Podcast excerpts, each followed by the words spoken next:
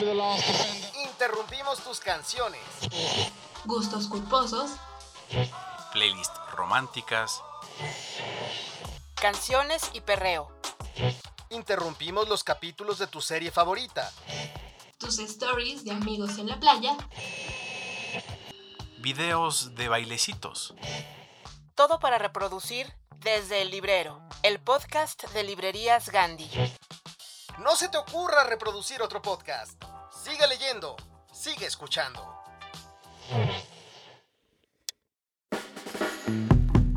Hey, ¿cómo están? Yo soy Yara Sánchez de la Barquera. Gracias por acompañarnos ya en el capítulo 7 desde el librero. Hoy hablaremos con Fernanda Melchor sobre los dolores y los gozos que sufren los escritores. Siguiéndonos en la línea del sufrimiento literario, en Date Cuentos tenemos el famoso y tortuoso cuento de Shirley Jackson, La Lotería. En la metaentrevista vamos a platicar con los hermanos Klaus y Lucas del libro El Gran Cuaderno de Agatha Christoph y en Culturales, Gilberto Díaz y yo les vamos a contar las noticias más relevantes del mundo cultural. Comenzamos. El sano cotorreo es esa costumbre que tienen las personas de hablar entre ellas cual si fueran aves coloridas, divertidas y sobre todo cotorras. ¿Qué tiene que ver un cotorro con nuestros invitados? Especialmente que nuestros invitados son bien cotorros. Les gusta el jijiji y el jajaja, los libros y echarse una buena platicada. Esto es Echando Coto.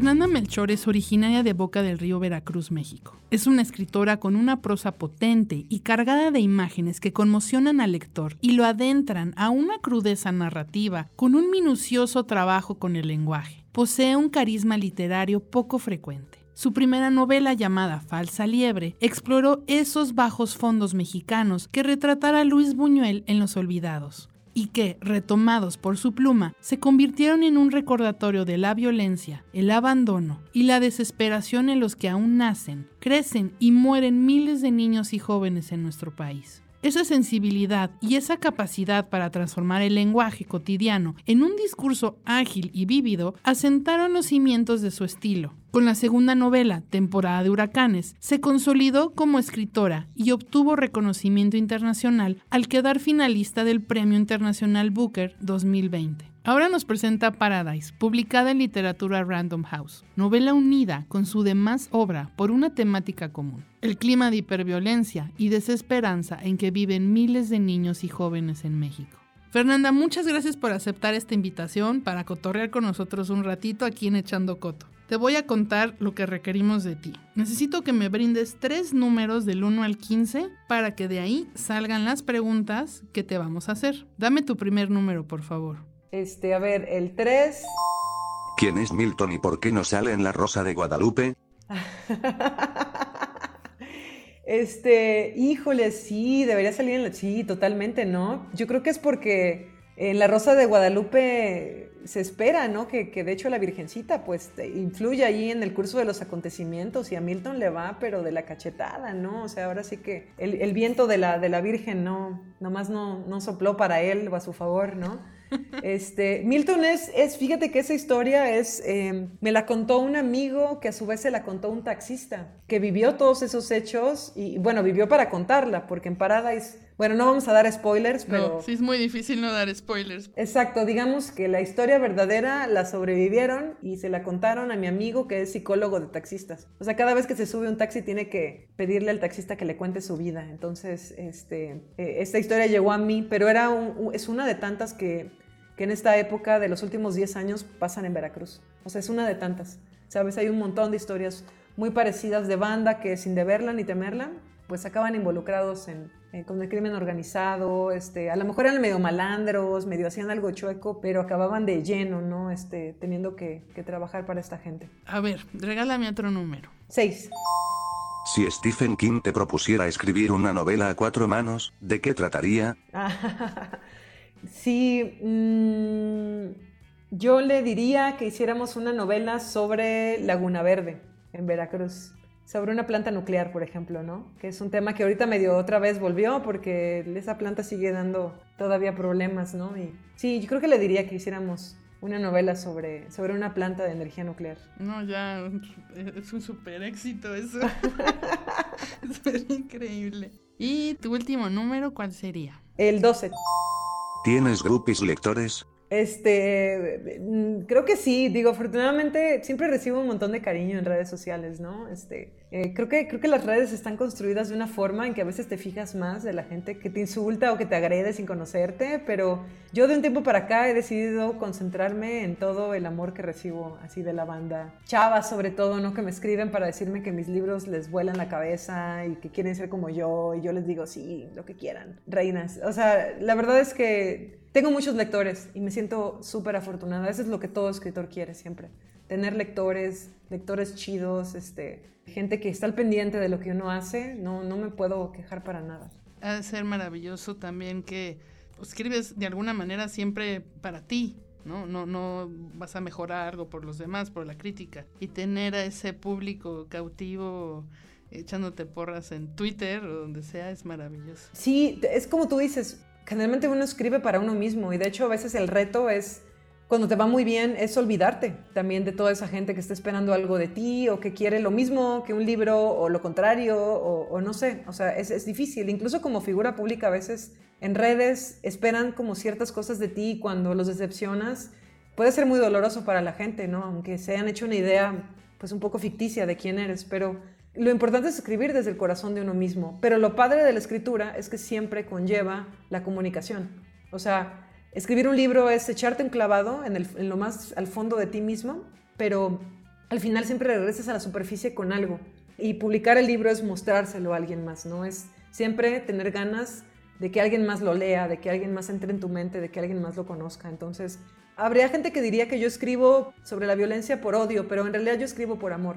O sea, yo escribo para compartir lo que encuentro. Maravilloso. Muchísimas gracias, Fernanda.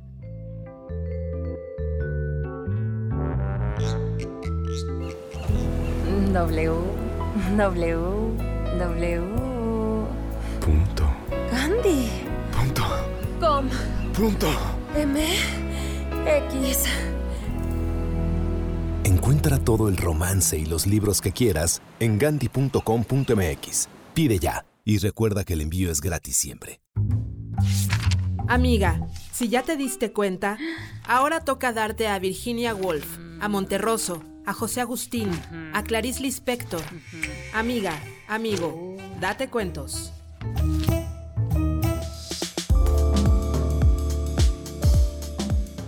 Si te gusta maratonear series, seguramente ubicas perfecto La maldición de Hill House. O bien, si eres fanático de los cuentos de terror, el nombre de Shirley Jackson te es sumamente familiar. Admirada por escritores de la talla de Stephen King y Neil Gaiman, Shirley Jackson es una de las escritoras estadounidenses más importantes del siglo XX. Hoy queremos que leas y escuches La Lotería, uno de sus relatos más conocidos y perturbadores. Era un día claro y soleado. La gente del pueblo empezó a congregarse en la plaza, en este pueblecito donde apenas había 300 personas. La lotería se llevaba a cabo en un par de horas. Los niños fueron los primeros en acercarse. Algunos ya llevaban los bolsillos llenos de piedras. Pronto empezaron a reunirse los hombres. Las mujeres llegaron poco después. La lotería era dirigida por el señor Somers. Cuando llegó a la plaza portando la caja negra de madera, se levantó un murmullo entre los vecinos. La caja negra llevaba utilizándose durante generaciones. La noche antes de la lotería, el señor Somers y el señor Graves preparaban las hojas de papel y las introducían en la caja. Me había olvidado por completo. Pensaba que mi marido estaba apilando leña. Miré por la ventana y vi que los niños habían desaparecido. Entonces recordé qué día era y vine corriendo. De todos modos, has llegado a tiempo. Todavía están con los preparativos. La señora Hutchinson estiró el cuello para observar a la multitud y localizó a su marido y a sus hijos casi en las primeras filas. Empezó a abrirse paso hasta llegar al frente. Pensaba que íbamos a tener que empezar sin ti, Tessie. No querrías que dejara los platos sin lavar en el fregadero, ¿verdad, Joe? Muy bien. Supongo que será mejor empezar de una vez para acabar lo antes posible y volver pronto al trabajo. Mm, ¿El chico de los Watson sacará papeleta este año? Aquí estoy. Voy a jugar por mi madre y por mí. Me alegro de ver que tu madre ya tiene un hombre que se ocupe de hacerlo. Bien, creo que ya estamos todos. ¿Ha venido el viejo Warner? Aquí estoy. ¿Todos preparados? Voy a leer los nombres. Los cabezas de familia se adelantarán para sacar una papeleta de la caja. Guarden la papeleta cerrada en la mano sin mirarla hasta que todo el mundo tenga la suya. ¿Está claro? Comencemos. Adams. Los presentes habían asistido tantas veces al sorteo que apenas prestaron atención a las instrucciones. El señor Adams sacó un papel doblado, lo sostuvo con firmeza por una esquina, dio media vuelta y volvió a ocupar rápidamente su lugar entre la multitud. Allen. Anderson. Bentham. Ya parece que no pasa el tiempo entre una lotería y la siguiente. Me da la impresión de que la última fue apenas la semana pasada. Clark. Delacroix. Dunbar. Hutchinson. Oye, dicen que en el pueblo de arriba están hablando de suprimir la lotería. Estúpidos, a este paso, dentro de poco querrán que volvamos a vivir en cavernas, que nadie trabaje más y que vivamos de ese modo. Antes teníamos un refrán que decía, la lotería en verano antes de recoger el grano. La lotería ha existido siempre. Warner. Llevo 77 años asistiendo a la lotería. 77 loterías. Watson. Zanini. Tras pronunciar el último nombre, se produjo una larga pausa, una espera cargada de nerviosismo. Muy bien, amigos. ¿Quién es? ¿A quién le ha tocado? Es Hutchinson. Le ha tocado a Bill Hutchinson. No le has dado tiempo a escoger qué papeleta quería. Te he visto, Joe Summers. No es justo. Tienes que aceptar la suerte, Tessie. Todos hemos tenido las mismas oportunidades. Bueno, hasta aquí hemos ido bastante deprisa y ahora debemos apresurarnos un poco más para terminar a tiempo. Bill, tú has sacado la papeleta por la familia Hutchinson. No, no ha sido justo. Entonces, por lo que respecta a la elección de la familia, ha correspondido la tuya. ¿Cuántos chicos tienes, Bill? Tres. Está mi hijo Bill y Nancy y el pequeño Dave, además de Tessie y de mí, claro. Creo que deberíamos empezar otra vez. Les digo que no es justo. Bill no ha tenido tiempo para escoger qué papeleta quería. Todos lo han visto. El señor Graves seleccionó cinco papeletas y las puso en la caja para que los integrantes de la familia Hutchinson sacaran una. Ayudó al pequeño Dave a sacar la suya. Nancy, la pequeña de 12 años, extrajo una papeleta con gesto delicado. Bill, hijo, con su rostro sonrojado y sus pies enormes, estuvo a punto de volcar la caja cuando sacó su papeleta. La señora Hutchinson titubeó durante unos segundos, mirando a su alrededor con aire desafiante, y luego apretó los labios y avanzó hasta la caja. Extrajo una papeleta y la sostuvo a su espalda. Al final, Bill Hutchinson metió la mano en la caja y tanteó el fondo antes de sacar el último de los papeles. Muy bien. Abran las papeletas. Tú, Harry, abre la del pequeño Dave. El señor Graves desdobló el papel y se escuchó un suspiro general cuando lo mostró en alto y todos comprobaron que estaba en blanco. Nancy y Bill, hijo, abrieron los suyos al mismo tiempo y los dos se volvieron hacia la multitud con expresión radiante, agitando sus papeletas por encima de la cabeza. Tessie. Bill Hutchinson desdobló su papeleta y la enseñó. También estaba en blanco. Es Tessie. Muéstranos su papel, Bill. Bill Hutchinson se acercó a su mujer y le quitó la papeleta por la fuerza. En el centro de la hoja había un punto negro. Bill Hutchinson mostró en alto la papeleta y se produjo una reacción agitada entre los congregados. Bien amigos, démonos prisa en terminar. Los vecinos aún mantenían la tradición de utilizar piedras. El montón de piedras que los chicos habían reunido antes estaba preparado y en el suelo. La señora de la Croix escogió una piedra tan grande que tuvo que levantarla con ambas manos. Alguien le puso en la mano varias piedrecitas al pequeño David Hutchinson. Tessie Hutchinson había quedado en el centro de una zona despejada y extendió las manos con gesto desesperado mientras los vecinos avanzaban hacia ella. No es justo. Una piedra la golpeó en la sien. ¡Vamos! ¡Vamos! ¡Todo el mundo! ¡Vamos! No es justo. No hay derecho. Instantes después, todo el pueblo cayó sobre ella.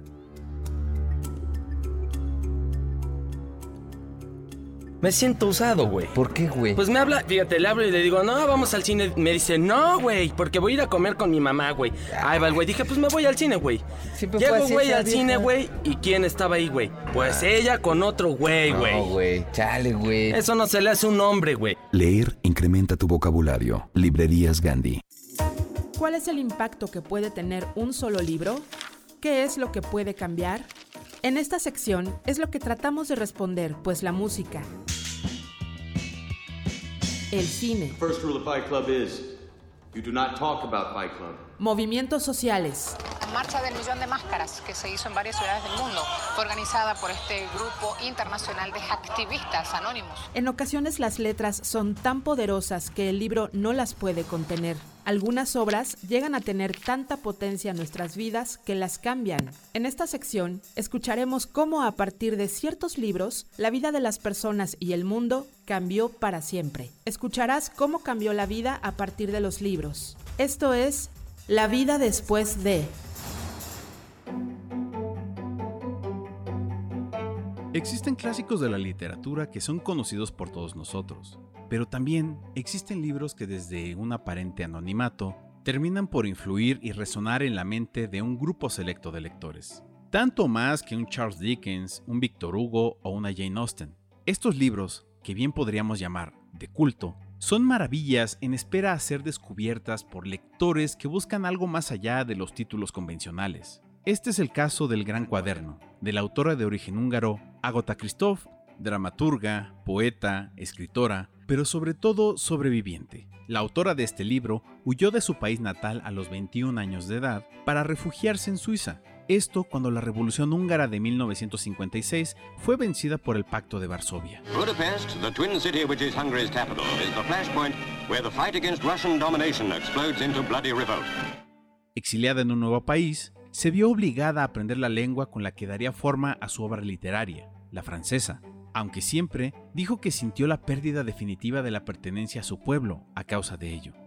El Gran Cuaderno es la primera parte de una trilogía que narra la historia de Klaus y Lucas, hermanos gemelos que son dejados al cuidado de su abuela, una mujer dura y enérgica, durante el transcurso de la guerra en Hungría. En esta historia sabemos sobre sus aprendizajes sobre la vida, la escritura y la crueldad, en una sucesión de viñetas breves de impasible horror. Un libro que cuenta la encrucijada de los mundos entre el este y el oeste en la Guerra Fría, en medio de un régimen totalitario, cargado con una poesía que podría confundirse con el humor negro y la exageración de la realidad, donde la inocencia de la infancia converge con la crueldad y el lado oscuro del sexo y las relaciones de poder, en un mundo que es paradójica y dolorosamente parecido al que vivimos. En el gran cuaderno no sabemos si el que escribe es Klaus o Lucas, un interrogante que crece y toma distintas formas, donde Christoph nos demuestra que la potencia de la literatura es la posibilidad de cuestionar hasta lo que unas páginas atrás nos parecía verosímil. Un relato sobre dos personajes imposibles de abandonar porque tienen la capacidad de llevar al lector a habitar en la incertidumbre, el dolor y la ilusión entre la escritura y la lectura, como un espacio en el que se puede respirar a pesar de la crueldad cotidiana.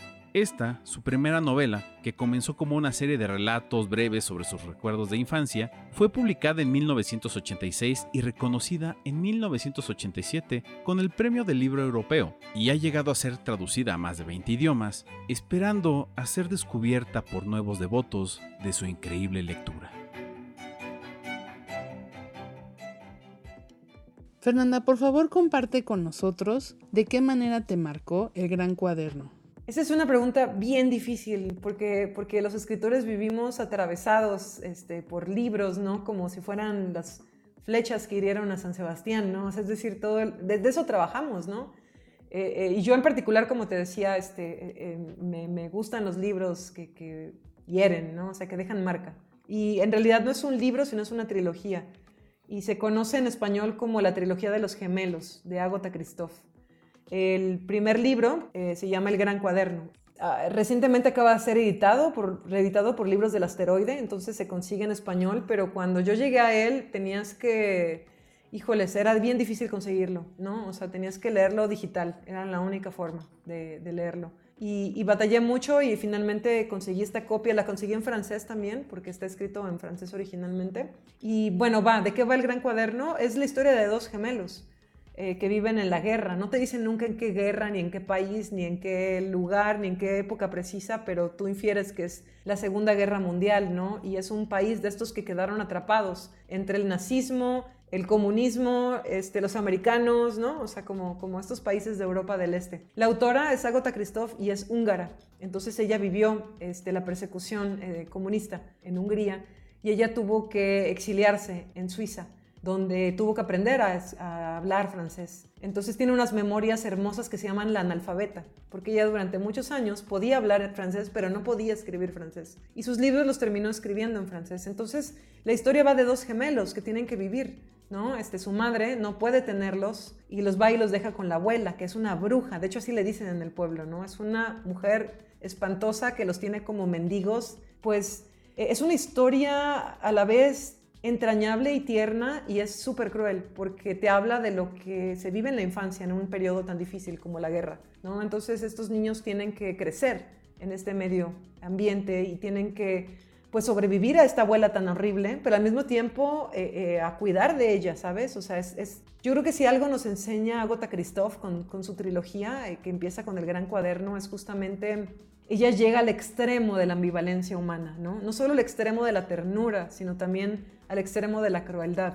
En ese sentido, por ejemplo, los niños están, han sido abandonados por sus padres, entonces realizan una serie de ejercicios preparatorios, donde ellos, por ejemplo, se golpean unos a otros o se insultan unos a otros para prepararse y sobrevivir en este mundo tan, que se ha vuelto tan horrible. Pero, por ejemplo, hay una parte donde no solo se golpean y se insultan, sino que se dicen cosas bonitas, se hablan como la mamá les hablaba, para también hacerse duros a eso, ¿no? O sea, es un libro cañón y además la trilogía es impactante porque cada libro va anulando al anterior, cada libro va transformando al anterior y son chiquititos, ¿sabes? O sea, la primera, el primer libro, ¿qué será? Como de 100, 120 páginas, el segundo también es pequeñito y el tercero también es pequeñito, ¿no? Entonces, eh, tenemos a los gemelos, se separan, eh, se vuelven a encontrar y, es, un dramón increíble, súper inteligente y además está escrito de una forma muy interesante porque Agota Christoph escribió en francés, no era su lengua eh, materna, le costaba muchísimo trabajo, entonces usa un lenguaje como muy parco, carente de metáforas es tan desnudo que te confronta como con los hechos ahí puestos ante ti, ¿no? Es, es, impresionante el trabajo que hizo. Es como, su vocabulario es como súper limitado, pero eso mismo hace que los hechos como que se realcen. No hay, no hay adornos, no hay oropel, no hay barroquismo, ¿no? Es, es como los hechos puros y desnudos ahí puestos. Entonces, este es un libro que le recomiendo a todos los, los lectores. Es, es una escritora ya desaparecida, ella falleció este, en los 2000, eh, no volvió a escribir, escribió esos tres libros, escribió otra novela que se llama Ayer, escribió un pequeño libro de cuentos, pero muy chiquitito, y un par de obras de teatro que escribió cuando todavía escribía en, Hungría y que han sido este, traducidos ahora, creo que no al español, creo que nada más al francés. Pero eso es todo lo que tenemos de Agatha Christoph y fue una fue una escritora que triunfó con su primer libro, ¿no? Se ganó el premio, me parece que fue el Goncourt, y dejó de escribir. Dijo que ya había dicho todo lo que le interesaba y que ya no quería volver a escribir más. Esos que faltan por traducir, ¿lo puedes traducir tú? Ah, no sé, yo tampoco las he leído las obras de teatro, ahí las tengo, las tengo todavía pendientes, pero sí, sí me interesaría. Y yo he leído traducciones al español y yo siento que están muy adornadas para lo desnudas que son en francés, ¿no? Es, es, es impresionante. Todos los que nos hemos preguntado alguna vez, por ejemplo, ¿podría yo escribir en otra lengua? Y piensas, no, no es imposible, ¿no? Bueno, pues ella lo tuvo que hacer, ¿no? O sea, no le quedó de otra más que hacerlo. Claro, es una maestría total. Exacto, exacto. Muchas gracias, Fernanda.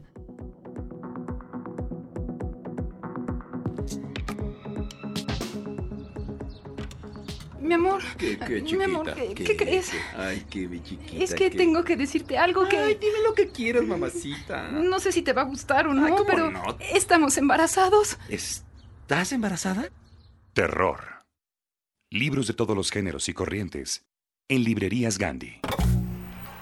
En exclusiva, para el podcast de Librerías Gandhi, tenemos a los personajes que ya leíste, pero que hoy podrás escuchar responder a nuestras preguntas en Metaentrevista de Personajes Literarios, donde la realidad quiere superar a la ficción.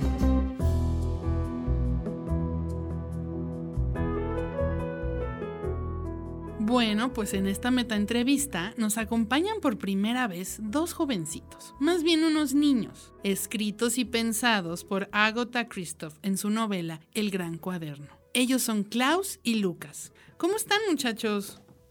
Niños, niños, espérenme, ¿me escuchan? Oigan, híjole, ya recordé por qué las bendiciones no son lo mío. Klaus, Lucas. Gracias. Siéntense aquí, papacitos. Son nuestros invitados, ¿ok? A ver, producción, ¿podrían traernos algo de comer para mis invitados? Yo quiero un jugo de manzana. Ah, ajá, un jugo, por favor. Oye, Yara, ¿tú no has visto a nuestra mamá? No, mi corazón, ¿por qué la pregunta? Es que nos dejó con mi abuelita hace unas semanas y no hemos sabido nada de ella. Ay, bueno, pero seguro su abuelita los cuida muy bien, ¿no? Pues sí. Bueno, más o menos. En realidad no. Más bien nos maltrata. No le caemos muy bien, que digamos. Guau, pero eso es súper grave, chicos. ¿Cómo que los maltrata? Mmm, algo así. ¡Ah! Lucas, ¿por qué me pegas? Yara ya me solicitó una acción demostrativa de cómo es que nos trata mi abuela. Oye, pero no le tienes que pegar a tu hermano, no seas manchado, eso no se hace, Lucas. Klaus, ¿verdad que tú nunca le pegarías a tu hermano? ¡Auch! ¡Ay, que no! ¿Por qué le pegas a tu hermano? ¿Están locos o qué? no te asustes, Yara.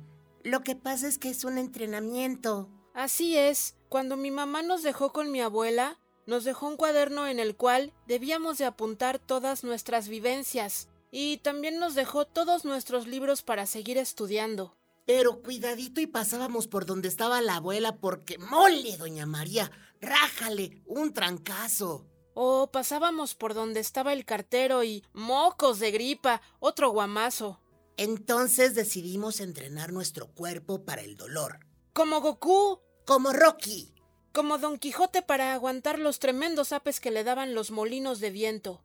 Ay, pero aún así, niños, no está bien la violencia física, ni la verbal.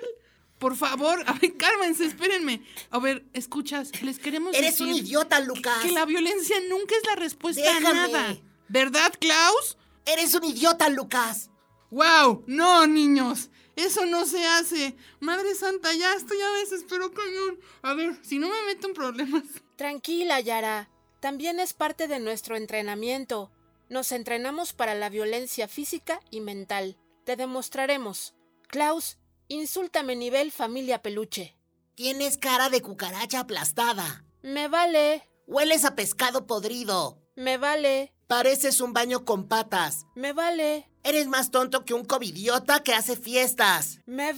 Ah, ah, ah, ¿Ya ves? Ya hiciste llorar a tu hermano. Tranquilo, Lucas. A ver, no lo dijo en serio. Oigan, escuché que ustedes tienen un gran cuaderno. ¿Me lo pueden sacar, por favor? Sí, aquí está Yara. Miren, ahorita por el contexto en el cual vivimos, los niños están asistiendo a la escuela en línea y por Zoom. Así que en lo que su mamá llega por ustedes, van a entrar a las ciberclases. No, no queremos. Tú no nos mandas, Yara. Bueno, entonces le voy a hablar a su abuela para que siga probando su entrenamiento. ¡No! Bueno, entonces ya entren a sus clases. Sí, Yara. Está bien, Yara. Y sirve que mientras esperamos a su mamá y a ustedes les doy las gracias por escuchar otra meta entrevista en Desde el Librero. Y si han visto a la mamá de Klaus y Lucas por ahí, dígale por favor que tenemos a sus bendiciones en los estudios y que pase a recogerlos, por favor. Muchas gracias. ¿Por qué le des los a Yara? Ya.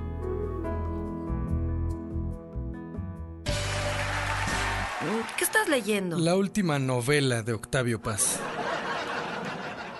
¿Está buena? La encuentro absolutamente idílica. ¿Y tú sigues leyendo el cuento ese de Monterroso? ¿El dinosaurio? Sí. Y voy a la mitad. ¿Cansado de que la gente se burle de ti? Ven a Librerías Gandhi y utiliza tu poder adquisitivo para brillar en sociedad. Compra una gran variedad de libros a precios inauditos. Conviértete en el alma de la fiesta y en referencia obligada de todas tus amistades. Imágenes. Figuras retóricas. Sonidos. Compases. Temas recurrentes.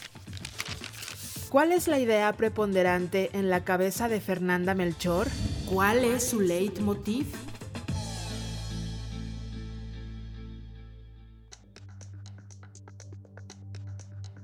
¿Cuáles son esas ideas que no te dejan descansar desde que encontraste la expresión de la escritura? ¿Cuál es tu leitmotiv? Híjoles, pues yo creo que es, es como muy reconocible, ¿no? Yo también eh, noto que, que, estoy profundamente obsesionada, ¿no? Con la violencia, con el crimen, con los hechos violentos, con eh, el asunto del maltrato, por ejemplo, y, y, no solo el maltrato como, como de una persona a otra, sino el maltrato que internamente nos hacemos a nosotros mismos. Estoy obsesionada con la crueldad, creo. Y creo que siempre ha sido el motivo de mi, de mi escritura, eh, eh, no solo en términos como temáticos, sino en términos formales. A mí me gusta la literatura que deja marca, ¿sabes? O sea, la literatura que no te deja indiferente los libros y las historias que te toman y no te sueltan. Y, en ese sentido, por ejemplo, últimamente me han preguntado, ¿no? Si después de tres novelas dedicadas como a escribir acerca de, la violencia, sobre todo la violencia misógina, ¿no? La violencia de género, si me veo eh, más adelante siguiendo escribiendo sobre la violencia y, y yo siempre he pensado que tal vez no temáticamente, pero sí me interesa seguir siendo una escritora que hiere al lector, ¿no? O sea, una escritora que, escribe libros que van duro y a la jeta, ¿sabes? Como trash metal. Este, eh, eh, me, gusta eso, creo que es la literatura que a mí me emociona y es la literatura que me emociona hacer también. Hardcore, si no es hardcore no, no sabe. Si no, si no es punk no es nada, exacto, sí. Oye, y te interesa mucho, me imagino, también encontrar en tus personajes, describir exactamente si casi casi naturalmente se hicieron, nacieron malos, ¿no? ¿O en qué momento se torcieron? Sí, más, más que nada es eso, creo. Yo estoy profundamente convencida de que no nacemos malos, que algo se tuerce en el camino, ¿no? Y por eso, híjoles, me obsesiona mucho ese tema, porque pienso cuando veo a una persona que ha sido acusada de cometer algo horrible y, y, veo en sus ojos, ¿no? Ya sé que estoy mirando la nota roja o que veo un documental, no sé, de Ted Bundy en Netflix, este, siempre que me confronto con alguien que perpetra una violencia ah, terrible, me pregunto si no pude haber sido yo misma. Es decir, escribir sobre la violencia no se trata nada más como de subirte a un ladrillito moral, ¿no? Y a, decir eh, dónde se torció la sociedad, sino es también mirar dentro de ti mismo y mirar cómo has tú también eh, no solo sido víctima de la violencia, sino cómo también la has reproducido, ¿no? Y cómo también has permitido que se siga dando, que se perpetúe. Y a, mí me gusta mucho en ese sentido, como hacer ese tipo de exploraciones, ¿no? me llena de curiosidad analizar esos momentos, ¿no? ¿Cómo pasa? ¿Cuándo pasamos de la fantasía al hecho?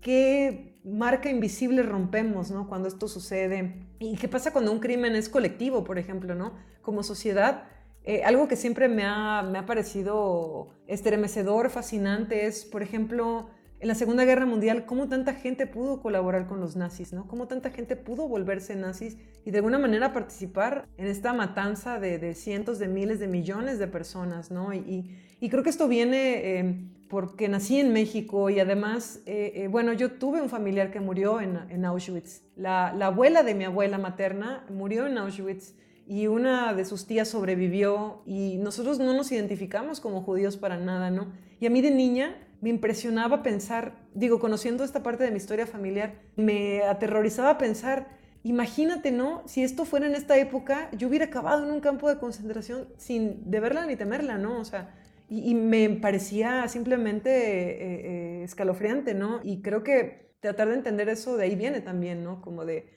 Cualquiera, podemos, cualquiera de nosotros puede ser víctima y por ende cualquiera de nosotros puede ser un agresor. ¿Vas a escribir en algún momento de, de Auschwitz? Yo creo que sí, pero es un tema que tengo que contar como desde la historia familiar, ¿no? Este, y ahorita tal vez no es un buen momento porque se celebraron 75 años de la liberación y salieron un montón de libros así de el dentista de Auschwitz y la bailarina de Auschwitz y no sé qué. Entonces como que no, no es el momento, ¿no? Y además yo no he procesado como toda esa historia. Mi tía bisabuela escribió sus memorias porque ella fue médico y fue médico en Auschwitz, este, como prisionera y además trabajó. entonces es, es muy complicado y no he tenido, la neta, los huevos de leerla. O sea, no, no he tenido el valor de sentarme a leer eh, esas memorias, ¿no? Es, creo que es un tema que a mí me toca muy personal, entonces como que, no sé, es, es raro. A lo mejor en algún momento sabrás cuando ya es el indicado. Sí, definitivamente es, es, una historia que tengo que contar, además está buenísima, ¿no? Ya digo, en términos así como narratológicos es, es interesante.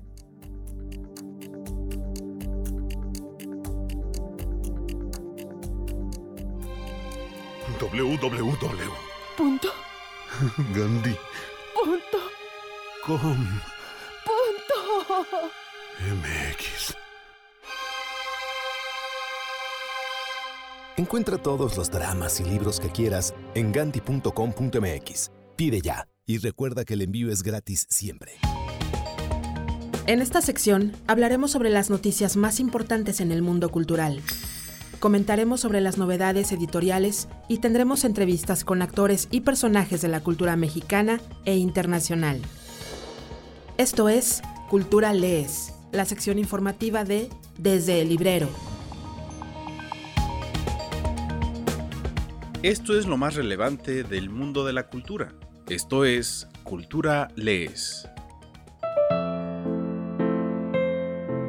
El talentoso artista plástico, escultor, innovador, gran representante del arte y formidable ser humano Vicente Rojo falleció a sus 89 años y nos deja con un profundo sentimiento de agradecimiento por todo su legado. En sus más de 60 años de trayectoria, se encargó de llenar los espacios con sus innovadores diseños llenos de color, volumen, imaginación. Formó parte de la generación de la ruptura que marcó el rumbo del arte nacional durante la segunda mitad del siglo XX. Vicente Rojo utilizaba herramientas como objetos hasta convertirlos en obras de arte, combinando lo estético, lo social y lo personal, lo comunicativo y lo enigmático, el gesto y la letra. Pero la trascendencia de su arte también alcanzó al mundo editorial, en donde sus diseños vistieron la obra de imprescindibles como Gabriel García Márquez, José Emilio Pacheco, Carlos Monsiváis, Elena Poniatowska, Sergio Pitol y Augusto Monterroso, por mencionar algunos. Una gran pérdida para el mundo del arte en México y todo el mundo. Descanse en paz.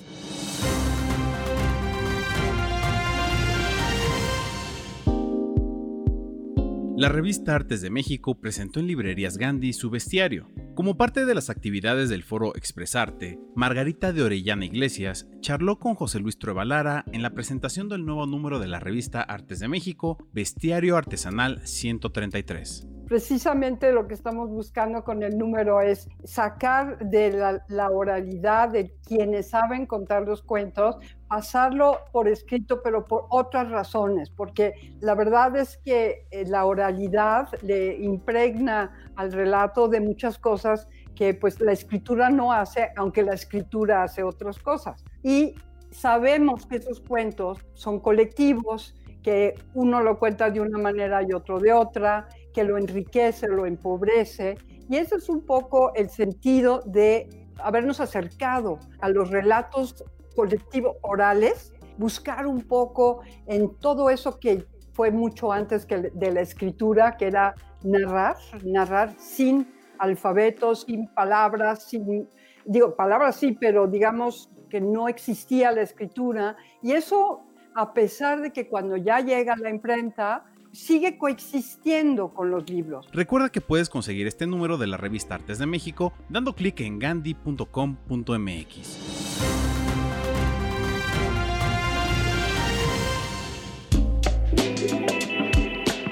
Como parte de la reactivación de las actividades culturales en la Ciudad de México, los museos Jumex y MOAC reabren sus puertas con nuevas exposiciones artísticas. En primer lugar, el Museo Jumex inauguró el 27 de marzo la exposición titulada Excepciones Normales, Arte Contemporáneo, una exposición temática de la producción artística realizada en nuestro país en los últimos 20 años. Conformada principalmente por obras de la colección Jumex, la muestra incluirá piezas de artistas y colaboradores invitados, ocupando todas las galerías del museo con más de 60 obras de artistas radicados en México, incluidos aquellos de origen extranjero y de mexicanos que viven y trabajan fuera del país. Las salas del museo recuperarán su arquitectura abierta para esta exposición, lo cual permitirá la instalación de obras conceptuales de gran escala y una amplia luz natural en las galerías. Esta se encontrará abierta al público asistente hasta el 15 de agosto del presente año.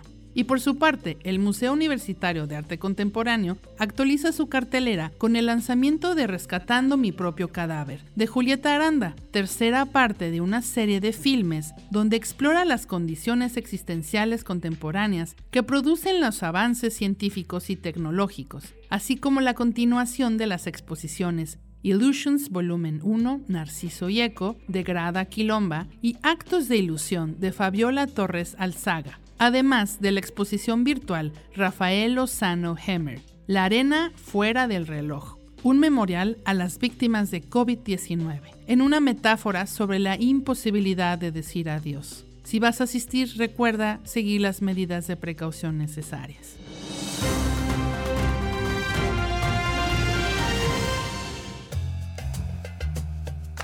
Se presenta una ópera sobre el cambio climático en Berlín, a 30 minutos a las afueras de Berlín, en una piscina abandonada de 1928 que se encuentra frente a la estación de energía renovable E-Werk Luchenwalde y el Centro de Arte Contemporáneo Bauhaus, se representará la obra sobre el cambio climático Son and Sea, creada por tres mujeres artistas de Lituania. Tal y como se presentó en la Bienal de Venecia de 2019, la ópera se desarrolla en una imitación de la playa en el interior. Alrededor de 24 artistas de Lituania e Italia caminan sobre la arena, descansan en sillas y toallas y participan en la playa y otras actividades mundanas como comer ensalada, revisar teléfonos, tejer y jugar frisbee. Los actores varían de edad y estado familiar, lo que refleja una escena de playa común. Aunque la ópera se escenifica en una armonía pausada, el contenido del libreto comenta sobriamente sobre el deterioro de la Tierra.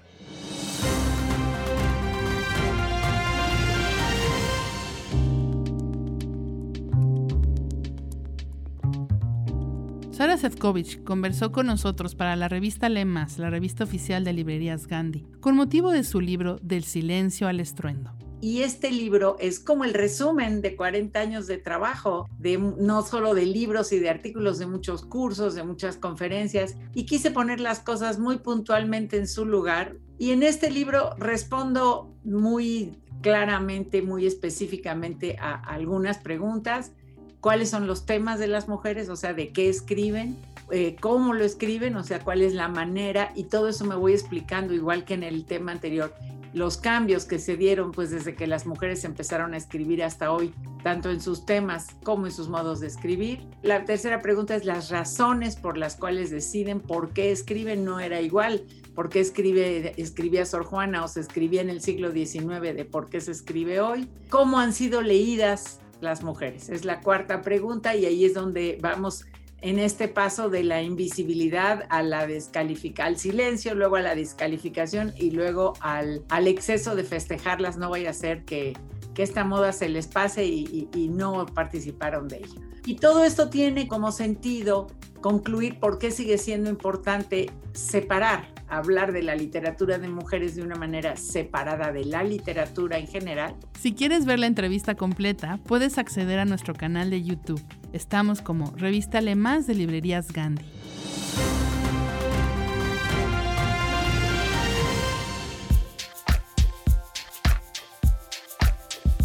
Estas son algunas recomendaciones que pueden encontrar en nuestras mesas de novedades editoriales y en gandhi.com.mx. Mona Carmona y el enigma de la Sagrada Familia. Por Editorial Planeta. Un hombre ha muerto y con eso ha cambiado el destino de su ciudad. Se ha ido Francesc Carmona, el único ser humano capaz de contar la verdad sobre la Sagrada Familia, ese orgullo de Barcelona que lleva más de 100 años en construcción. Ahora solo quedan la especulación y la leyenda a menos que Ramona Carmona logre demostrar que su abuelo no se llevó ningún secreto a la tumba, que la verdad está ahí, esperando a alguien que tenga la capacidad y la audacia de revelarla. La verdad sobre la obra de Gaudí es lo que nos cuenta esta historia escrita por José Ignacio Valenzuela, que ha desarrollado diferentes proyectos de contenido televisivo, literario, cinematográfico y teatral en Chile, México y Estados Unidos enfocados a niños y jóvenes. ¿Cómo ser un explorador del mundo en Editorial Planeta? Carrie Smith, la artista conceptual canadiense que ha revolucionado el mundo editorial con sus fantásticos libros para intervenir, desafía a los lectores a que se despojen de sus escrúpulos y den rienda suelta a su creatividad, interviniendo sus obras con todos los recursos a su alcance, bajo la advertencia. En todo momento, sin importar dónde estés, hay cientos de cosas interesantes a tu alrededor que merecen ser documentadas. Si crees que eres incapaz de usar tu imaginación, lo mejor es que lo devuelvas de inmediato al lugar de donde lo sacaste. No es para ti. Y es que este libro te obligará a dejar de lado tu incredulidad, hacer tareas que te harán sentir algo raro y ver el mundo de formas que te harán pensar diferente, llevar a cabo experimentos de forma regular y considerar vivos algunos objetos inanimados. Independencia, por Editorial Tusquets. Javier Cercas regresa con su nueva novela Independencia. ¿Cómo enfrentarse a quienes manejan el poder en las sombras? ¿Cómo vengarse de quienes más daño te han hecho? Vuelve Melchor Marín y vuelve a Barcelona, donde es reclamado para investigar un caso vidrioso. Están chantajeando con un video sexual a la alcaldesa de la ciudad cargado con su pesar por no haber encontrado a los asesinos de su madre, pero también con su inflexible sentido de la justicia y su rocosa integridad moral, Melchor debe desmontar una extorsión que no se sabe si persigue el simple beneficio económico o la desestabilización política, y para hacerlo se adentra en los círculos de poder, un lugar donde reinan el cinismo, la ambición sin escrúpulos y la brutalidad corrupta. Por ahí esta novela absorbente y salvaje, poblada de una pléyade de personajes memorables, se convierte en un relato demoledor de la élite político-económica barcelonesa, pero sobre todo en un furioso alegato contra la tiranía de los dueños del dinero y los amos del mundo. No valga la redundancia.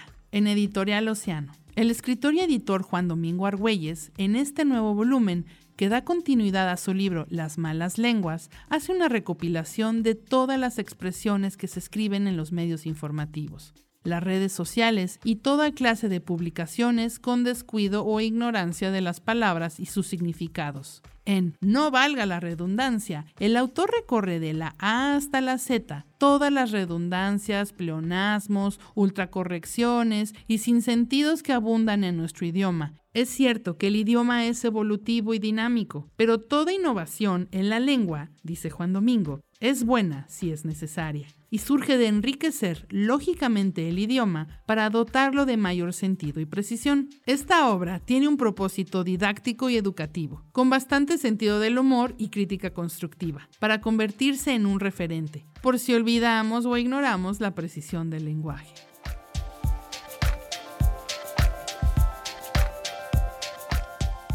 Hola, me llamo Ana y soy alcohólica. Desde que dejé de tomar me siento así como... Así. Pero... eh, ¿No? Este, o sea, es, sí, es como si, ¿no? Bien, bien, ¿Sí? Leer incrementa tu vocabulario. Librerías Gandhi. Por favor, espera nuestro siguiente capítulo donde platicaremos con la escritora de literatura juvenil Raquel Castro. Gracias por escuchar. Te esperamos en el siguiente capítulo de Desde el Librero. Sigue leyendo, sigue escuchando.